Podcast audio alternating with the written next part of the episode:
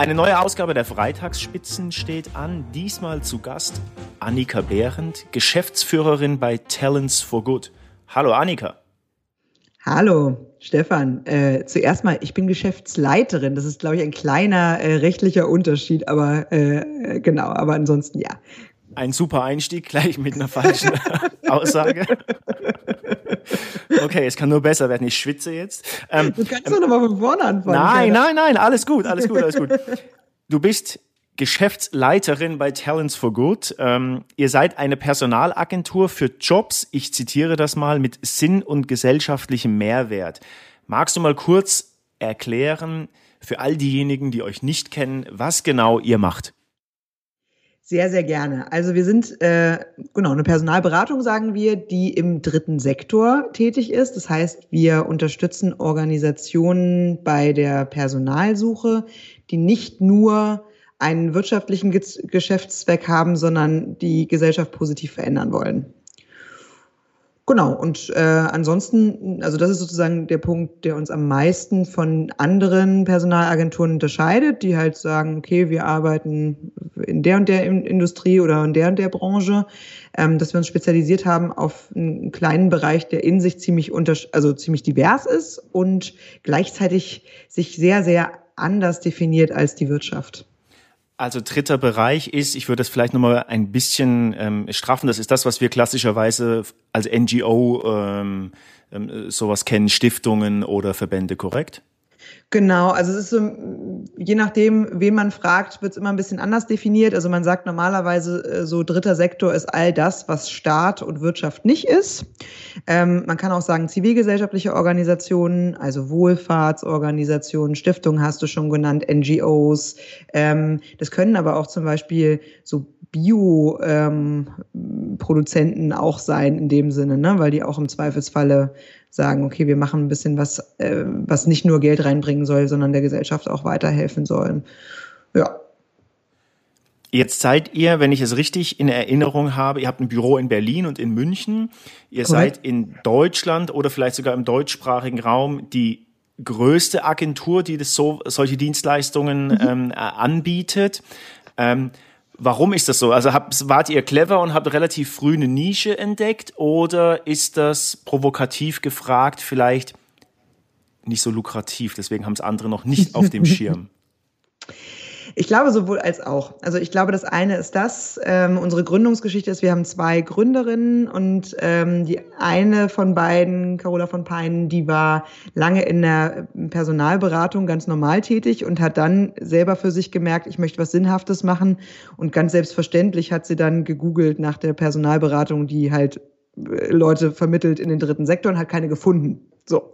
Und das war sozusagen einer der Anstöße, die dazu geführt hat, dass sie selber dieses Unternehmen gegründet hat zusammen mit einer Mitstreiterin, mit Anna Roth. Und ähm, insofern waren wir, glaube ich, schon in gewisser Weise, kann man stolz sagen, die ersten, die irgendwie die Idee hatten, es dann auch wirklich gemacht haben, 2012. Ähm, und naja, sagen wir mal so, also ich glaube, dass es den Bedarf gibt. Ich glaube, dass der dritte Sektor sowieso bei ganz, ganz vielen Menschen unterm dritten, also unterm Schirm läuft. Ne? Also die meisten Leute, die wissen, dass Greenpeace auf Tanker steigt, aber die wissen vielleicht nicht, dass man da auch Controlling macht und braucht. Ähm, man muss schon auch sagen, dass es ein Sektor ist, in dem natürlich leider noch die Gehälter niedriger sind, entsprechend auch ähm, Personalberatungen, die ja immer auch gehaltsbezogen bezahlt werden, ähm, nicht unbedingt die gleichen Summen einstreichen, wie wenn sie jetzt irgendwie den Vorstand von BMW besetzen. Du hast es gerade selber erzählt, dass der dritte Sektor möglicherweise mit Gehältern nicht ganz konkurrenzfähig ist. Jetzt fällt mir spontan ein, ähm, wann immer man die Tageszeitung aufschlägt, ähm, kommt das Thema Sinnhaftigkeit ähm, im Beruf immer stärker in den Vordergrund. Mhm. Hat auch der dritte Sektor das Phänomen des Fachkräftemangels oder könnt ihr euch, also ihr, der, der Bereich oder ihr als Agentur, könnt ihr euch vor Kandidaten und Kandidatinnen, Bewerbern kaum retten?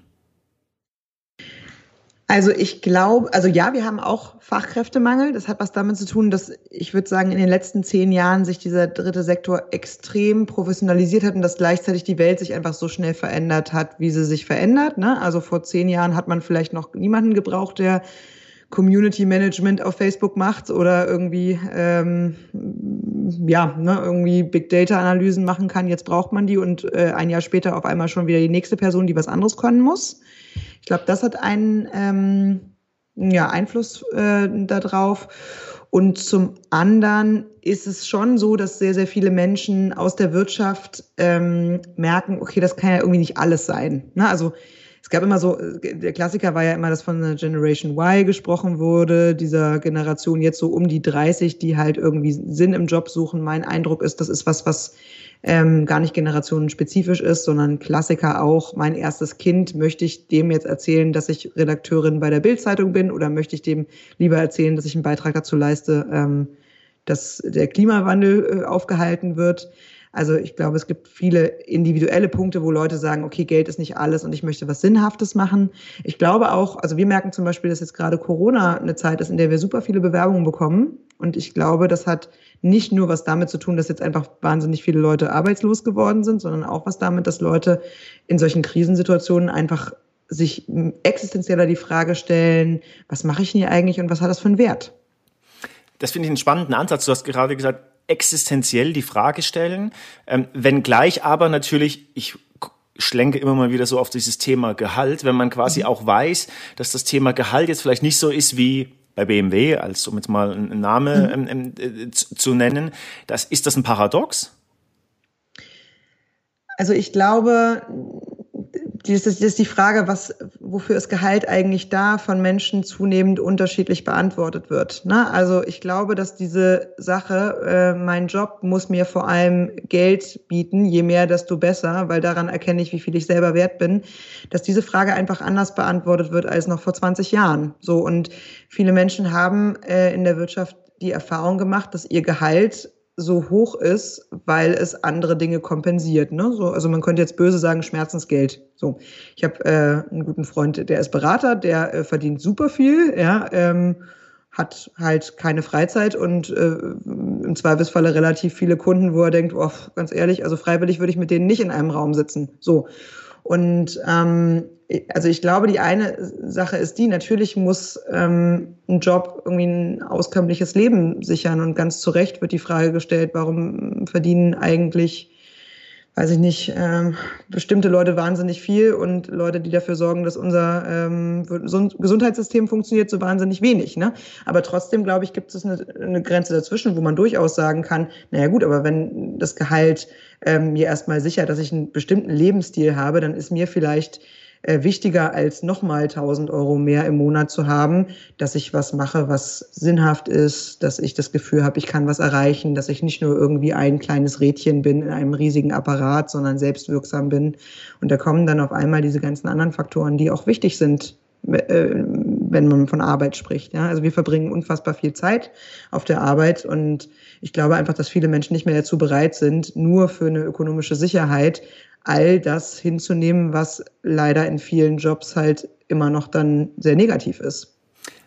Aber es wäre dann ja wahrscheinlich auch ein Irrglaube zu glauben, ich wechsle von der, ich nenne das jetzt mal in Anführungszeichen, freien Wirtschaft in den dritten Sektor und hätte dort weniger Stress, weil wir den ganzen Tag darüber diskutieren, wie wir die Welt retten. Sehr überspitzt formuliert. Vollkommen richtig. Also ähm, es ist schon so, dass man also ich sag mal so, wir haben ja viel auch mit Leuten zu tun, die den Wechsel ähm, wagen wollen von der Wirtschaft in den dritten Sektor und die die Erfahrung machen, huch, hier ist alles ganz anders. Irgendwie, wenn ich äh, eine Stelle auf Stepstone suche, dann finde ich keine. Ähm, ich weiß gar nicht, was das Äquivalent ist zu der Stellenbezeichnung, die ich in der Wirtschaft habe. Da heißen nämlich die Stellen ganz anders. Ich weiß gar nicht, was es, was es bedeutet so.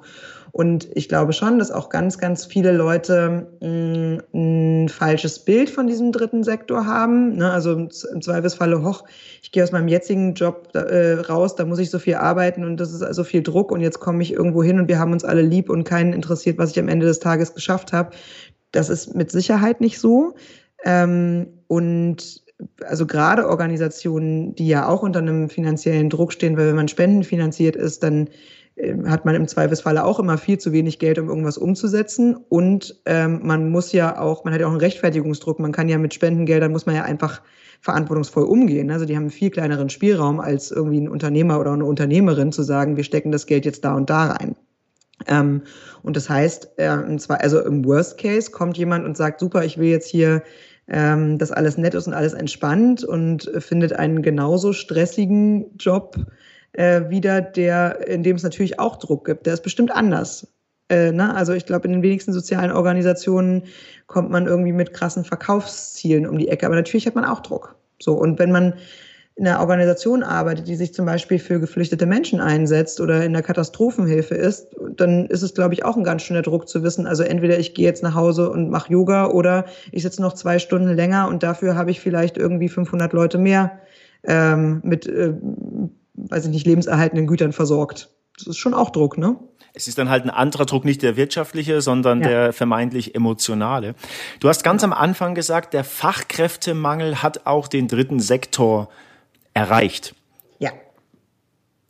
Warum und was genau verbirgt? Ich finde das sehr spannend, weil ich gedanklich tatsächlich das denke, wow, eigentlich müsstet ihr ja aus dem Vollen schöpfen können. Jetzt lassen wir das Thema Gehalt mal auf das, äh, mhm. beiseite, aber ähm, warum Fachkräftemangel? Mhm. Also wenn man es nicht ganz so schwarz-weiß betrachtet, wie ich das immer gerne mache, dann ist es natürlich so, dass es ähm, Positionen gibt, bei denen gibt es immer noch keinen Fachkräftemangel, 120 Bewerbungen und davon sind viele gut und es ist überhaupt gar kein Stress, die zu besetzen.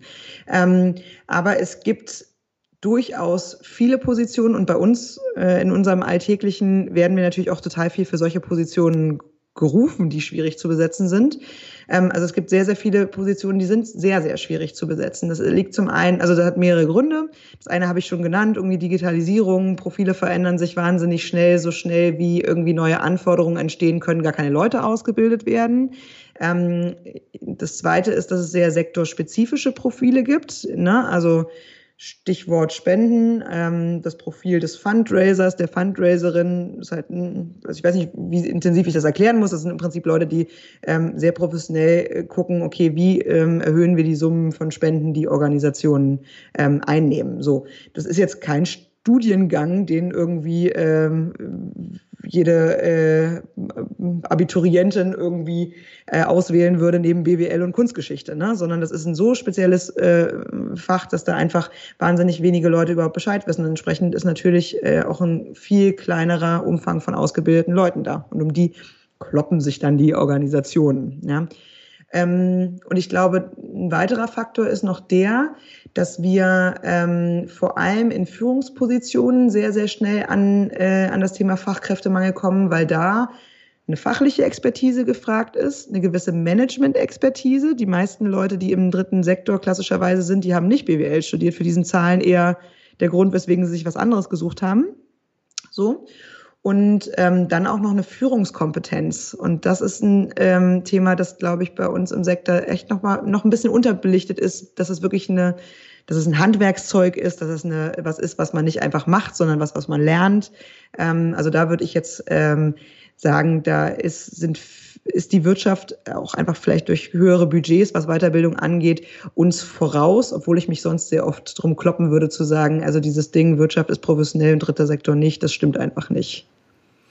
Und ist, ähm, ich würde gerne noch mal ein bisschen drauf ähm, eingehen stärker, ist ein, ein vermeintlicher Wechsel denn zwischen den als dritter Sektor freie Wirtschaft, äh, freie Wirtschaft, dritter Sektor, ist das so ein Thema, ähm, also hat man als Externer, als Externe eine Chance in die jeweils anderen Grenze, das ist ein blödes Wort, aber ähm, äh, zu wechseln, ist das so einfach, gerade auch vor dem Hintergrund des Fachkräftemangels, mhm. oder gibt es da gegenseitig, ja, Vorurteil ist vielleicht ein starkes Wort, aber doch, ich würde sagen, das ist ein richtiges Wort, auf jeden Fall. Also es ist nicht easy. Es ist nicht so, dass man irgendwie hin und her wechseln würde, ähm, wie das vielleicht in unterschiedlichen Branchen in der Wirtschaft der Fall ist, weil es total viele Voreingenommenheiten gibt. Ne? Also, ich habe jetzt ja gerade schon ein bisschen angedeutet. Ich glaube, es gibt in der Wirtschaft ganz oft dieses, diesen, diesen Eindruck von, ja, das ist irgendwie nur so semi-professionell und dann erlebe ich Leute, die irgendwie was ganz anderes in der Wirtschaft gemacht haben und auf einmal der Meinung wären, sind, sie wären jetzt irgendwie die geeignete Person, die jetzt Entwicklungszusammenarbeit in äh, Namibia neu gestaltet und waren, machen ansonsten gerne Europaurlaub und haben eigentlich nichts sozusagen ähm, was da eigentlich wirklich hinpasst. Ne? Also ich glaube, ganz viele schräge Bewerbungen, die kommen von dieser Voreingenommenheit von, ja, was ist, ist doch jetzt keine, Fach also das kann man doch, das ist doch easy, so, ne? Und gleichzeitig gibt es aber auch vom dritten Sektor her, ne? Also ähm, bei einer Umweltschutzorganisation äh, braucht man, glaube ich, nicht so hohe Erwartungen haben, dass wenn da drin steht, man hat Marketing für Coca-Cola gemacht, dass man auch nur ein ähm, Vorstellungsgespräch bekommt, ne? weil da einfach wirklich, da, da ist echt auch oft ein, ein krasses Bild von die, die Bösen, wir die Guten. Aber das finde ich jetzt super spannend, weil man könnte ja eigentlich auch eine andere Sicht darauf haben und könnte sagen, Mensch, die Person, die bei ich erwähne jetzt Coca-Cola, weil du es gesagt hast, ähm, Coca-Cola Marketing gemacht hat, könnte uns ja rein theoretisch vom Fachwissen her auch weiterbringen. Mhm. Ja, also könnte man. Oder man verfolgt den Narrativ, Coca-Cola ist ein fürchterliches Unternehmen, was für äh, Fettleibigkeit ähm, verantwortlich ist. Ich meine, wir können jetzt das Beispiel Nestle nehmen, das ist ja nochmal dramatischer, ja. Ähm, und dann könnte man einfach sagen, okay, jemand, der da arbeitet, der hat ja wirklich sein Gewissen an der äh, Garderobe abgegeben. Die Person, die versteht doch überhaupt gar nicht, was, äh, was wir hier machen und kann deswegen, keine Ahnung, durch welchen Zufall sie sich bei uns beworben hat, aber die kann das ja nicht ernst meinen. Ich mache es jetzt überspitzen, das ist nicht meine Meinung. Ähm, also ich glaube aber, das ist also immer da, wo man weit voneinander entfernt ist und es keinen Austausch gibt, entstehen Vorurteile gegenüber der anderen Seite. Das ist immer so, ja. Und in dem Moment, in dem man anfängt miteinander zu sprechen, stellt man fest, dass überraschenderweise die Marketingperson von Coca-Cola irgendwie auch, ähm, weiß ich nicht, gerne irgendwie ähm, auf die Flugreise verzichtet, weil sie das nicht gut findet und man auf einmal sehr, sehr viele Gemeinsamkeiten als Menschen hat. Aber ähm, dadurch, weil es so getrennt ist, gibt es halt Bilder voneinander, die ganz oft nicht mit der Wirklichkeit übereinstimmen und die dann ja ganz oft dem im Wege stehen, dass eben eine Person, die vielleicht auch top ausgebildet ist aus der Wirtschaft, ihren Weg in den dritten Sektor findet. Ähm, ich gebe immer unseren Kandidatinnen so ein bisschen den Tipp, sich anzugucken, was ist denn die Biografie der Menschen, die in diesen Organisationen arbeiten. Ja? Also wenn man da Leute findet, die selber irgendwie in der Wirtschaft waren und dann halt selber den Wechsel gemacht haben, dann gibt es mit Sicherheit eine viel größere Offenheit für diesen Lebenslauf, den man selber hat, als äh, wenn da nur Menschen arbeiten, die einfach ja, ne, weiß ich nicht, mit einem sozialwissenschaftlichen Studium aktivistisch unterwegs waren und eigentlich nur in NGOs, in einer NGO unterwegs waren. Ne? Also das ist so ein bisschen Anknüpfungspunkte. Diese gegenseitigen Vorurteile, ähm, würde ich jetzt mal das auch so benennen, scheinen ja tatsächlich ein großes Hindernis zu sein, sowohl in die eine als auch in, mhm. die, in, in, in die andere Richtung. Jetzt weiß ich aus der Vorbereitung, dass ihr natürlich viel mehr macht als reine, in Anführungszeichen, Personal. Beratung, Personalvermittlung. Ähm, ihr organisiert, glaube ich, auch Workshops. Ihr beratet mhm. Unternehmen, wie man ähm, Stellenanzeigen richtig ähm, gestalten muss, wie man äh, Kandidatinnen und Kandidaten richtig anspricht. Seht ihr euch eigentlich auch ist das ja schon fast so eine, Mittlerrolle irgendwie, also ja. ähm, um beide Seiten zusammenzubringen, ohne dass sie sich auf gut Deutsch gesagt die Köpfe einschlagen. Mhm. Auf jeden Fall. Also unser Unternehmen wurde ja nicht nur gegründet, weil wir gedacht haben, Mensch, tolle Nische, Personalvermittlung in einem Sektor, in dem es kein Geld gibt, sondern äh, wir haben eine größere Vision dahinter und die heißt, ähm, jeder Mensch soll die Möglichkeit bekommen, mit seinen Talenten und mit seinen Stärken ähm, die Gesellschaft positiv verändern zu können. Und zwar nicht nur irgendwie im Ehrenamt, nachdem er jetzt schon acht oder zehn Stunden am Tag gearbeitet hat. Und diese Vision beinhaltet natürlich das Brückenbauen, also zu sagen, dieser dritte Sektor, der muss bekannter werden. Ja, man muss eben wissen, wie bei diesem Tankerbeispiel, Greenpeace äh, macht auch Öffentlichkeitsarbeit. Das müssen irgendwie Leute wissen, die nicht äh, ihr ganzes Leben lang schon im Sektor waren. Und gleichzeitig äh, müssen wir irgendwie eine Übersetzungsleistung bringen, ja, damit, ähm, damit diese Vorurteile abgebaut werden, damit aber auch irgendwie klar ist, was kann uns eine Person bringen, die vielleicht ganz anders sozialisiert ist als wir selber. Ne? Also wir haben, ich habe ja schon erzählt, Fachkräftemangel Fundraising ist ein riesengroßes Ding. Wir haben gemerkt, Mensch, aber da gibt's aus der Wirtschaft Leute, die können das zu 90 Prozent, das sind Vertrieblerinnen und Marketingleute. Ähm, die bekommen aber die Fundraising-Stelle in der Regel nicht. Ähm, wie können wir eigentlich eine Verbindung herstellen, dass die ähm, diese Stellen bekommen? Weil dann haben wir zwei Probleme gelöst. Wir haben eine Person, die einen sinnhaften Job machen möchte und den vielleicht in der Wirtschaft nicht mehr für sich findet. Ähm, und wir haben eine Organisation, die ähm, mehr Geld einnehmen kann, um damit noch mehr Gutes zu tun. Das ist ein totaler Win-Win. Ich würde da auf diesen auf diesen Win-Win noch mal kurz aufspringen. Also wie schaut das denn konkret aus? Jetzt äh, ihr, ihr kriegt ein Mandat und sucht für das NGO X eine Position mhm. Y.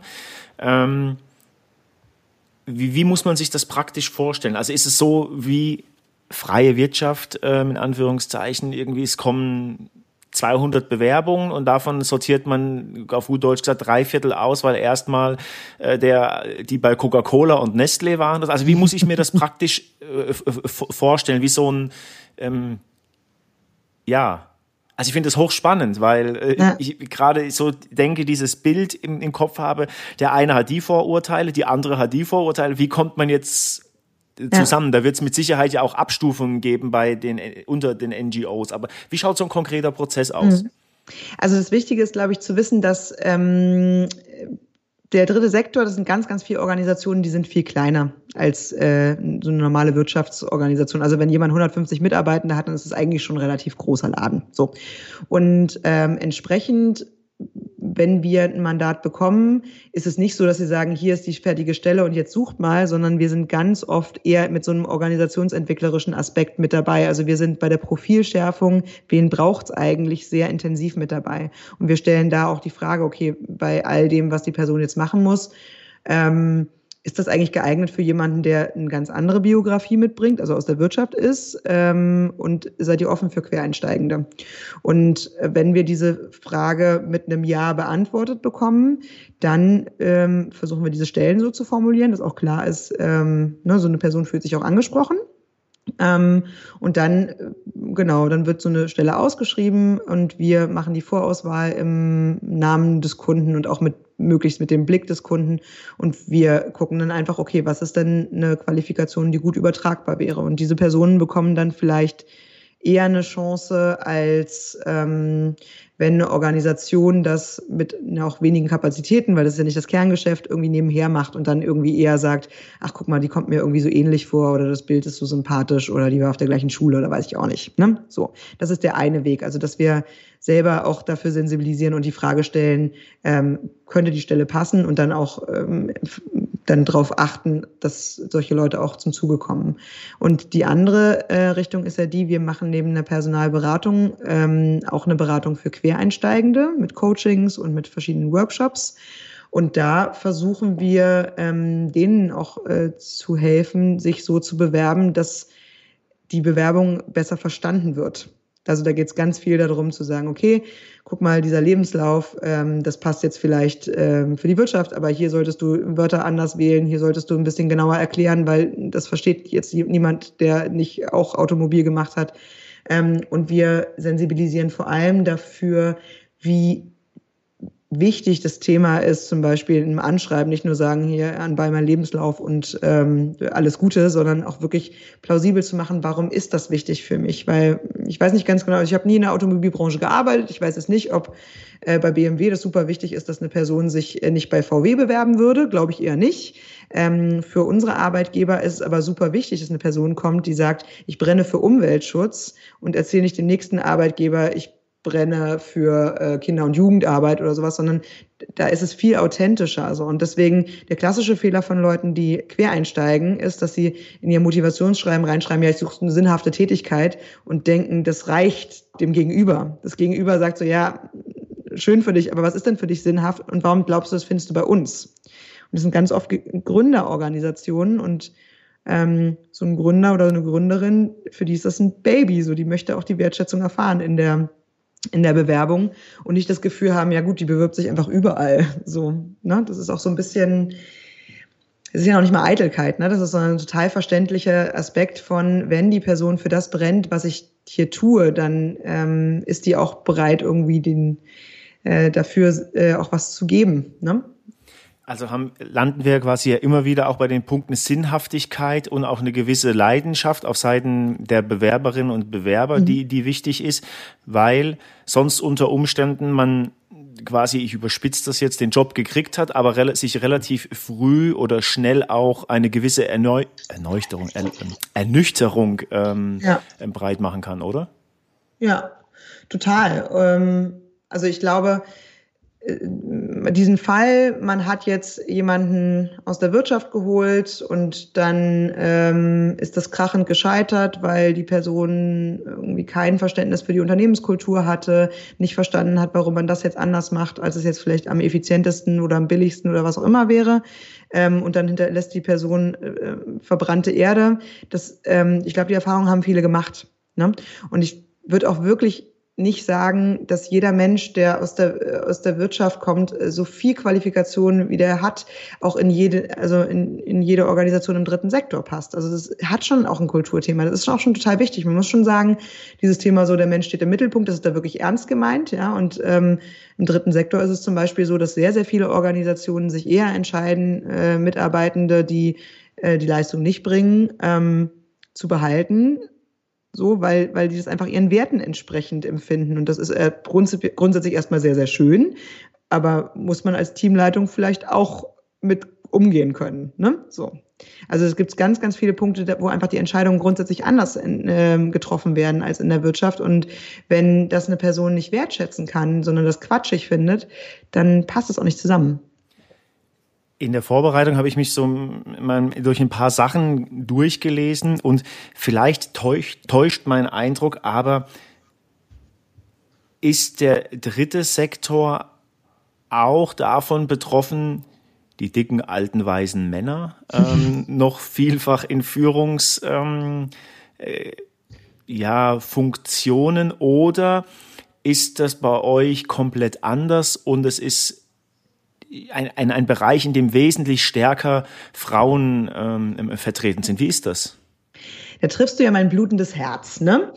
Ähm, also ob die äh, alten weißen Männer dick sind, das weiß ich nicht. Ich glaube, die sind bestimmt auch sehr, sehr athletisch. Aber ähm, es ist so, der dritte Sektor hat das Strukturmerkmal, dass, glaube ich, ungefähr so 70 Prozent der ähm, Stellen weiblich besetzt sind. Das ist natürlich ein bisschen von Organisation zu Organisation unterschiedlich, aber es ist ein sehr, sehr starker Frauenüberschuss, hat auch was mit dem Gehalt zu tun. Ja. Und äh, wenn man in die Führungsetagen guckt, dann ist das leider eher andersrum. Ja, wenn nicht noch gravierender. Das heißt, dieses Thema ähm, Frauen äh, machen die Arbeit, Männer entscheiden oder kriegen den Fame, wie auch immer man das so definiert. Das haben wir im dritten Sektor auch und im Prinzip sogar dramatischer, wenn, wenn man sagt, das sind 70 Prozent und nicht 50-50, dann ist es natürlich noch dramatischer, wenn dann oben nur noch 20 Prozent oder 10 Prozent sitzen. Das ist ein total großes Problem. Ähm, also da ist der dritte Sektor, wenn man ganz ehrlich sein äh, äh ist, nicht besser aufgestellt als die Wirtschaft. Wenn man genau hinguckt, sieht man, da gibt es große Unterschiede. Also es gibt durchaus Arbeitgeber, die ähm, also die sagen, okay, wir haben keine Ahnung eine Geschäftsführungsdoppelspitze, äh, mir ist total wichtig, wir haben jetzt einen Mann, mir ist total wichtig, dass eine Frau wird, wir stellen nur eine Frau ein. Ne? Und da sehe ich eine größere Ernsthaftigkeit und ein größeres Commitment als in manchen Unternehmen, die erstmal erzählen, ja, also wir haben halt versucht, eine Frau zu finden, aber gab halt keine, also äh, Quote vollkommener Quatsch. Ne? Also insofern ähm, ist ein total gemischtes Bild. Ja, wenn man auf die äh, Zahlen guckt, dann würde ich sagen, ähm, würde ich das links und rechts um die Ohren gehauen bekommen, wenn ich sagen würde, in puncto Gleichberechtigung oder auch Diversität wäre der dritte Sektor besser als die Wirtschaft. Das stimmt einfach nicht. Und merkst du, dass es zum Beispiel seitdem es euch gibt, es da irgendwie eine Art oder dass sich da eine Art Wandel vollzieht? Also merkst du eine Veränderung in den letzten Jahren? Du bist ja jetzt auch schon ein Weilchen dabei. Ähm, oder ist mhm. das einfach noch so wie vor fünf Jahren? Das Thema ist, ähm, wird immer wichtiger. Es gibt jetzt ja auch so Organisationen, eine ganz tolle Organisation ist Fairshare, die einfach wirklich dafür streiten zu sagen, okay, Frauen müssen einfach in der Führungsetage repräsentiert werden und deswegen ähm, machen wir hier einen Monitor und zeigen irgendwie den Leuten, wie ist denn jetzt hier das Verhältnis äh, in Führungsetagen und die wirklich auch Druck machen, den es auch wirklich braucht, meines Erachtens. Ähm, ich, ich glaube schon, dass wir zumindest bei den Mandaten, die wir betreuen, eine sehr positive Rolle spielen. Also wir besetzen bestimmt 70 Prozent unserer Führungspositionen mit Frauen. So, ähm, das hat nicht nur was, also natürlich drücken wir ja keinen Kundenfrauen rein, die denken, oh, das passt jetzt nicht oder so. Aber ich glaube schon, allein die Tatsache, dass wir einen sehr, ne, also einen weiblichen Blick haben, sorgt ja schon dafür, dass wir viele auch Potenziale sehen. So. Und ähm, es gibt genug Studien, die einfach sagen, wir finden die Menschen vertrauenswürdig und äh, kompetent, die uns ähnlich sind. Und ein ähm, Geschäftsführer mit 60 findet vielleicht den Mitte 30-jährigen äh, Mann viel ähnlicher, weil er ihn so erinnert an sich damals als die Frau. Ne? Ist einfach so. Und ich meine, ich glaube, das muss man auch erstmal nicht moralisch verurteilen. Ich glaube, das Problem ist halt einfach in dem Moment, in dem es ein strukturelles Problem ergibt, weil nur noch Männer, weil nur Männer über die hohen Positionen entscheiden, muss man halt sich entscheiden, wenn man das so nicht möchte, dagegen zu steuern. Und ich glaube, mh, also ich glaube, dass es durchaus genug Wege gibt und äh, Arbeitgeber, die sagen, ja, wir wollen ja, aber wir finden keine Frau, sorry, ähm, dann habt ihr nicht ordentlich geguckt. So, und dann ähm, solltet ihr euch vielleicht eher die Frage stellen, äh, was für strukturelle Hindernisse habe ich denn in meiner Organisation, weswegen keine guten Frauen sich bewerben oder ähm, ich irgendwie Potenziale von guten Frauen nicht erkenne, weil ich irgendwie einen Maßstab an die anlege, der einfach ähm, latent diskriminierend ist für Frauen. Na, also ein Beispiel, wenn du, wenn du möchtest, ähm, eine Organisation, die sagt, okay, wir machen halt 80 Stunden Woche und wir machen hier die ganze Zeit Meetings mit, äh, die sechs Stunden lang sind und die fangen um 16 Uhr an. Die brauchen sich halt nicht wundern, dass sie keine kompetenten Führungsfrauen äh, bekommen, wenn unsere Gesellschaft leider immer noch so ist, dass Frauen die Kinder betreuen. So. Mhm. Du hast, du hast gerade äh, auch nochmal, ist interessant, weil wir irgendwie immer sich sehr vieles um dieses Thema auch Gehalt dreht, irgendwie, wie, mhm. wie ich. Wie ja, bei ich dir, was sagt denn das ja, ja, ich, hinterfrage das gerade parallel, aber mir, mir, mir fällt eine extrem provokante Frage ein. Ja, los, schieß los. Ähm, zum Thema Gehalt. Ähm, jetzt hast du auch gesagt, der Mensch steht im Mittelpunkt, ähm, äh, vielfach im dritten Sektor. Ich stelle mir dann immer die Frage, ja klar, Gehalt ist nicht alles, ähm, mhm. aber ähm, von einem überschaubaren Gehalt als Beispiel, mein Lieblingsbeispiel ist immer München, ja, äh, als Stadt mit, einem Vollzeitjob irgendwie wird ja auch schwer, ähm, dann dort zu überleben, wenn man natürlich tiefere Gehälter bekommt. Deswegen stelle ich mir tatsächlich die, mhm. Frage mhm. irgendwie, wenn der Mensch immer im Mittelpunkt steht, egal Mann, Frau, ähm, braucht er auch, egal wo er wohnt, eine entsprechende Entlohnung. Und mhm. ähm, das finde ich mhm. irgendwie so ein bisschen ein Widerspruch also ich glaube, vielleicht löst sich das ein bisschen auf, wenn wir mal so ein bisschen klartextiger sprechen. Ne? Also ich bin jetzt, äh, ich habe keine repräsentative Studie gemacht, aber ich kann dir sagen, okay, was ist im dritten Sektor zum Beispiel so ein Geschäftsführungsgehalt? Das ist bei so ganz kleinen Organisationen liegt das irgendwie bei 60.000, geht aber durchaus auch gerne auf die 150 hoch. Wenn du eine mittlere Führungsposition hast, dann bist du irgendwie so zwischen 50 und 80.000. So, du hast eine Einsteigerposition, wo du sagen würdest, okay, pff, ähm, ich würde sagen, irgendwie irgendwas zwischen 2000, 2500 kriegt so ein ähm, Uni-Absolvent bestimmt auch. So, jetzt würde ich nicht sagen, dass dieses, Gehalt, also dieses Gehalt wird ja in der Medienbranche genauso bezahlt, so, oder in Agenturen. Also wir, total viele Agenturleute wechseln in den dritten Sektor und haben einen Sprung gemacht dadurch, ne? Also es ist ja nun wirklich nicht so, dass alle irgendwie drei Cent verdienen würden. Und in gewisser Weise, ähm, muss man natürlich problematisieren. Also ich finde, ähm, gleichzeitig finde ich es auch problematisch. Ich bekommen ja zum Beispiel Vertrieblergehälter mit. Ne? Wenn jetzt irgendwie, keine Ahnung, jemand in der, in der Bank ähm, Vermögensberatung macht, dann sagen die Leute, ja super, ich verdiene 100.000 Euro fix und dann habe ich auch noch einen Bonus und am Ende komme ich mit 180.000 Euro äh, raus im Jahr. Dann denke ich mir so, ja sorry, aber ihr seid auch überbezahlt, Mann. Also niemand braucht dieses Geld. So wie viele 10.000 Kinder möchtest du denn gleichzeitig durch die Uni schicken? sorry, da bin ich immer so ein bisschen ungehalten, weil ich einfach so denke, ähm, so einfach ist dieses Thema nicht. Es werden nicht alle Jobs im dritten Sektor schlecht bezahlt und die ähm, äh, Gehälter im, im, in der Wirtschaft, die sind auch ehrlich gesagt nicht manchmal das Maß der Dinge. So. Und es gibt super viele Leute, die sagen, hey, ja, ich verdiene jetzt weniger und ich fliege jetzt nicht zweimal im Jahr auf die Malediven. Aber äh, ganz ehrlich, Klimawandel, äh, ich könnte mir sowieso nicht mehr meinen Kindern in die Augen schauen, wenn ich das noch täte. Und jetzt, wo ich einen Job habe, der mir Spaß macht, brauche ich das auch nicht mehr. Ich fahre halt gerne an die Ostsee, dann ist doch okay. So, warum muss ich jetzt hier diesen höher, schneller, weiter Kram machen? Also ich fand so, das jetzt, das ist wirklich, ähm, ja, cool, weil tatsächlich ähm, äh, mal Zahlen auf den Tisch zu bekommen, ähm, äh, weil tatsächlich, ich gehe von mir aus tatsächlich auch die Denke hatte irgendwie, okay, tatsächlich, die verdienen alle nicht drei Cent, aber vielleicht sechs Cent und mhm. ähm, ähm, es wird dann schwierig. Das ist vielleicht aber auch so ein Kommunikationsthema, ähm, ähm, äh, Transparenzthema auf beiden Seiten irgendwie. Ähm, letzte Frage zum Schluss unseres Gesprächs.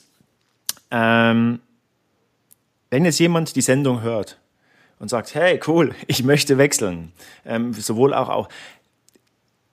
Gibt es so etwas, dass man an dich seinen, ich frage jetzt ganz äh, direkt, sein CV schicken kann und kann man anhand von einem CV schon erkennen, hm, okay, ja, du, lass mal lieber, es passt vielleicht eher nicht. Also gibt's, gibt's was, also ja.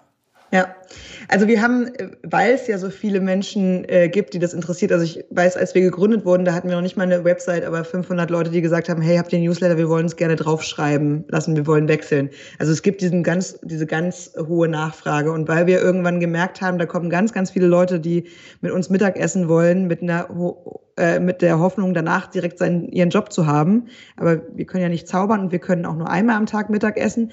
Ähm, haben wir einfach gemerkt, okay, das braucht eigentlich was anderes. Und wir haben ja aufgebaut wirklich ein, ähm, ein ganzes Beratungsthema für Leute, die äh, quer einsteigen wollen, die orientierungslos sind und gar nicht wissen, was, wo muss ich denn eigentlich hin, was gibt's denn da über, was unterscheidet eine Stiftung von einer NGO, was für Jobs gibt's da, wie viel verdiene ich da, ähm, aber auch vielleicht für Leute, die sagen, okay, ich will wechseln und ich habe jetzt ein halbes Jahr Bewerbungen geschrieben und da kam immer ähm, Absagen zurück und keine, keine einzige Einladung zu irgendwas. Ähm, an die richtet sich im Prinzip unsere Karriereberatung. Das heißt, das kann man, wenn, ne, kann man bei Talents for Good einfach gucken. Wenn man sagt, ähm, das Thema interessiert mich, dann gibt es da verschiedene Angebote dafür. Ähm, und ich glaube schon, dass man, also ne, das ist so eine, so eine Mischung aus Wissen vermitteln, aber das ist natürlich auch eine sehr, sehr starke Frage. Da geht es in eine Coaching-Richtung. Was kann ich eigentlich? Was sind meine Talente? Was sind die Fähigkeiten, die sich übertragen lassen? Ähm, wie ist denn eine Organisationskultur? Passe ich da rein? Also das sind ja alles Fragen, die sich im Prinzip aber auch jeder Mensch stellt, wenn der einen Jobwechsel macht. Ne? Also insofern ist es so eklatant anders nicht, aber es ist so ein bisschen genau wie Fremdsprache lernen. Es ist halt einfach, wenn man, wenn man den Bereich nicht kennt, sehr, sehr fremd. Da werden andere Codes verwendet, da gibt's andere Wörter, da werden die Stellen in anderen Plattformen gesucht. Das ist schon, ähm, also da muss man schon ein bisschen Mühe aufwenden, wenn man das verstehen möchte oder man macht sich halt ein bisschen leichter über so einen Weg. Ich nehme mit, für mich persönlich, ähm, äh, zum Ende des, des Gesprächs, es ist auf beiden Seiten A, nicht alles Gold, was glänzt und B, ähm, es bedarf auf beiden Seiten vielleicht auch noch etwas mehr gegenseitiges ähm, ähm Verständnis. Ja, Annika, danke dir. Gerne.